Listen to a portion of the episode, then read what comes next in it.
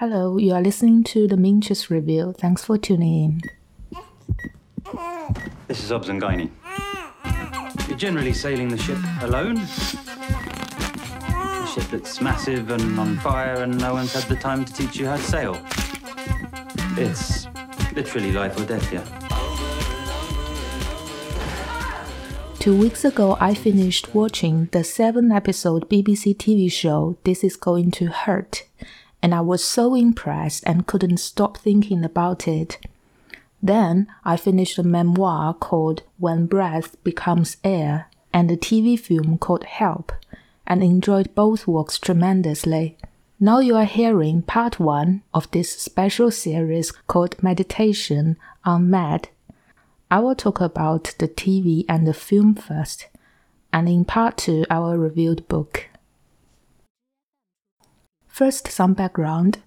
It was actually to my big surprise that I could enjoy This Is Going to Hurt, as I was never really keen on trying medical themed shows before. I haven't watched Grey's Anatomy, House, or Call the Midwife. In my mind, these shows surely will be difficult to watch.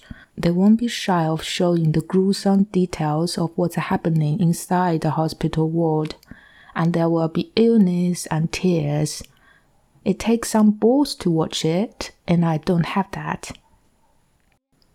There are three reasons why I eventually watched This Is Going to Hurt.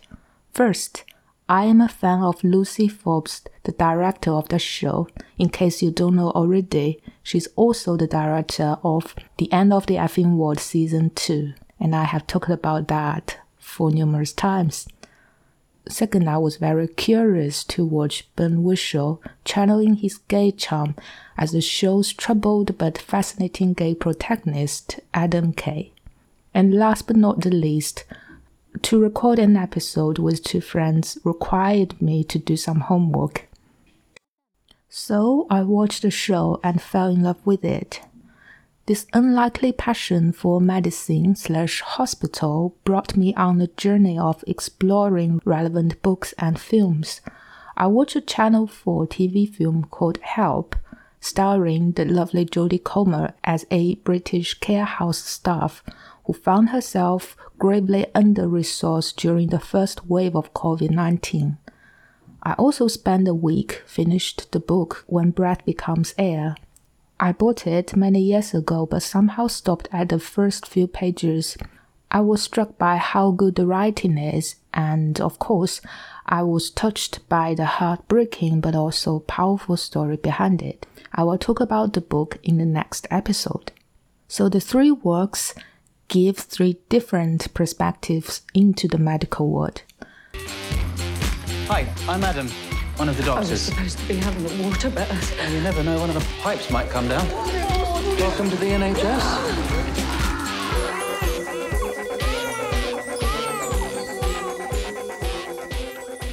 This is going to hurt follows the life of British junior doctor Adam Kay as he struggles to cope with the heavy workload as an obstetrics and gynecology doctor. That is, he helps women to deliver baby. He works at a public hospital in London. The story is set in 2006 when Adam uses a flip phone but what happens to the NH system looks familiar to those of us who follows what happened to UK during the pandemic. Back then, NHS was already struggling, or put it specifically, the hospital staffs, perhaps minus the field consultants, were already having a hard time balancing work and life. We see Adam leaves the hospital at the wee small hours of the morning only to fall asleep some steps away from the hospital gate, on top of his steering wheel in the hospital parking lot. His pager is constantly beeping. He cannot find time to be the best man for his good friend, nor can he be there to save his relationship with his boyfriend Harry. In the memoir, When Breath Becomes Air, written by the late neurosurgeon Dr. Paul Kalanithi, he described the schedule as a resident doctor in the American medical system. Judging by the age, I would say Adam, as the junior doctor, may be the counterpart of the resident doctor in an American hospital. Do correct me if I am wrong. But here is a quote by Dr. K. The schedule took a toll. As a resident, we were working as much as 100 hours a week. Though regulations officially kept our hours at 88, there was always more work to be done. My eyes watered, my head throbbed. I donned energy drinks at 2 a.m. at work. I could keep it together, but as soon as I walked out of the hospital, the exhaustion would hit me. I staggered through the parking lot, often napping in my car before driving the 15 minutes home to bed. So here are the exact images depicted by Adam Kay in his memoir. Uh, this is going to hurt, on which the TV was based. So back to the British TV. Although the schedule makes Adam's personal life a mess, it was at least gratifying and real fun to watch him being good at his job, or at least for most part of the time. It is the first time I got to know how giving birth actually works. Yes, I have been very ignorant. I never really knew for sure how C section works until I watched Adam does it. Oh my! That is a big cut on the belly, and the doctor grabs baby's head and limbs out of the mother's melon look-alike belly and then cut the suspiciously colored umbilical cord. And then the doctor will bring a gigantic blood-colored bunch of stuff out of the belly onto a plate, and that stuff is called placenta. I was not a fan of that scene. It was astounding to see that the mothers are often awake during the operation and aware during the whole C section process. And some others are racist and they refuse to be operated by Shruti, a uh, student doctor of Indian heritage. Uh, some others believe that placenta is edible and rich in nutrition, and some brings a drunken husband.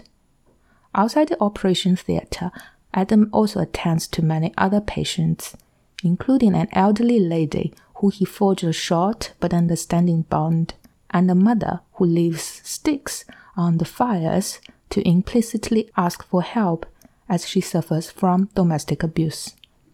So, like all the British TV shows, this is going to hurt looks also at the class problem. It shows senior consultant Dr. Lockhart in suits and on the parties and it shows Adam's mother impeccably dressed, like the Dulwich Countess of Grantham of modern London. And it shows the mother in labor who harbors the so called Princess Anne Onslow at a fancy private hospital, only to be rolled back in the NH hospital when the operation went riot. People of more obscure background, like Shruti, like the receptionists, are also beautifully portrayed. There is no small role. Every role shines in their often short but highly impressive and convincing storyline. The script keeps you engaged, amused, and alert. After the first episode, when Adam's misdiagnosis forces a young mother to deliver baby many weeks earlier, Adam becomes bathed in guilt and regret. I was a little surprised to see how early the show or maybe considering its condensed length not so early, to have a narrative structure that makes sure the audience follow a long and holistic developing storyline while taking in the other more sporadic anecdotes. This story plot is bittersweet, but most of time it is very painful for Adam and keeps the audience at age guessing whether the premature baby will turn out alright.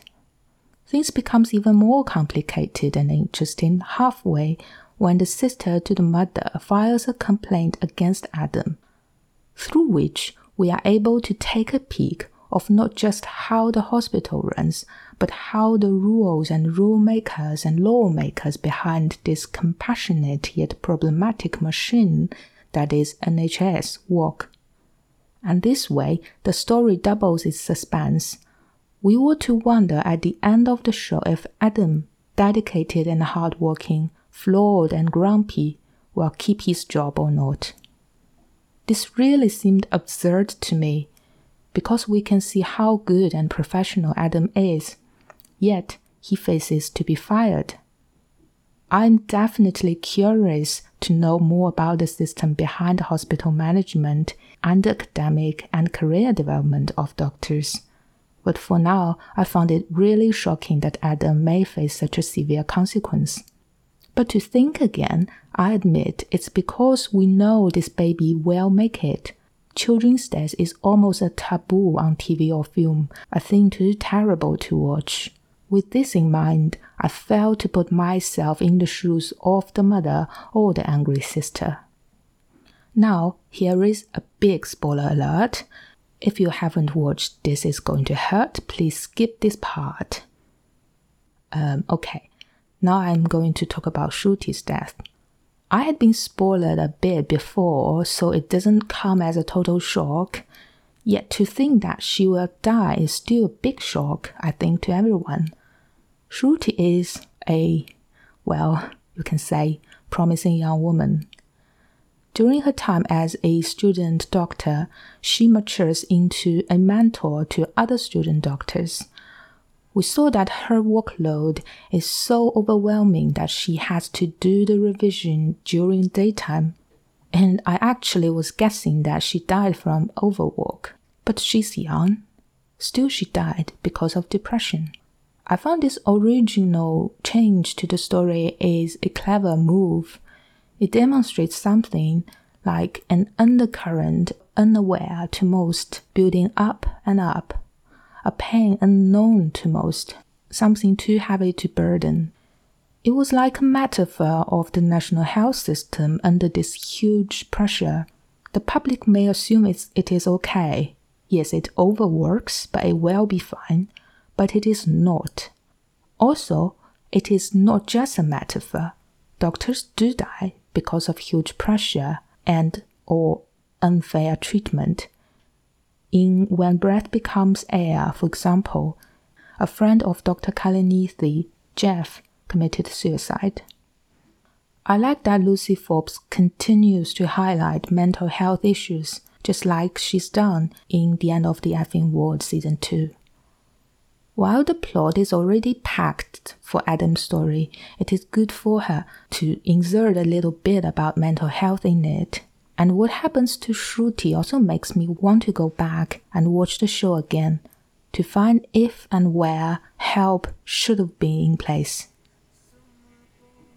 The end part was also beautiful and it reminded me of what happens between Fleabag and the priest. But I was glad Harry and Adam don't end up together. They are good people, but they are not good for each other.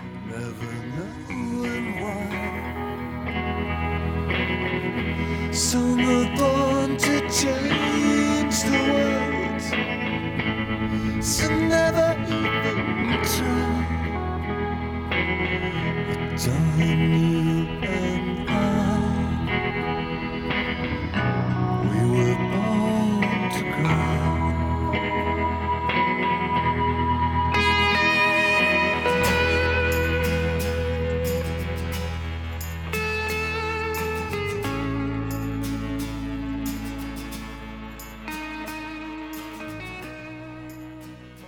TV film I watched several days ago was called Help.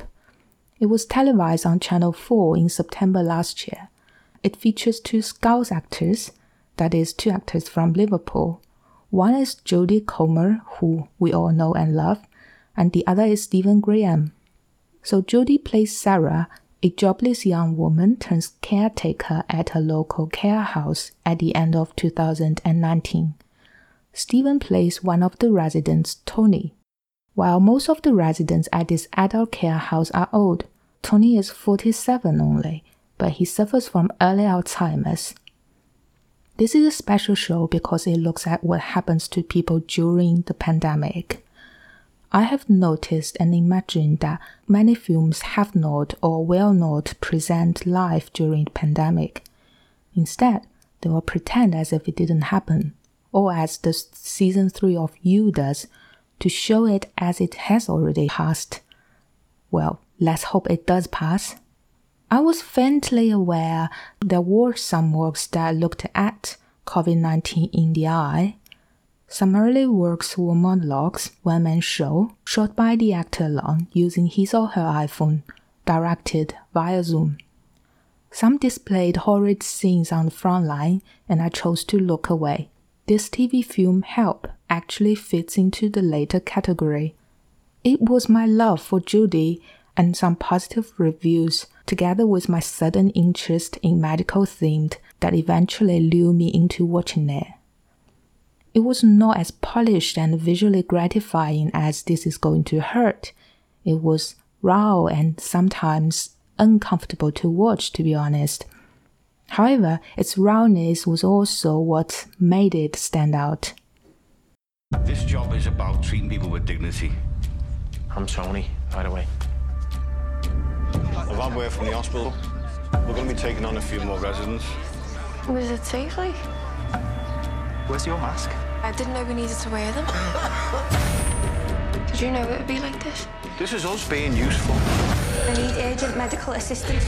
extremely high volume of calls. Nobody's picking up. What's wrong? Tony, I need your help.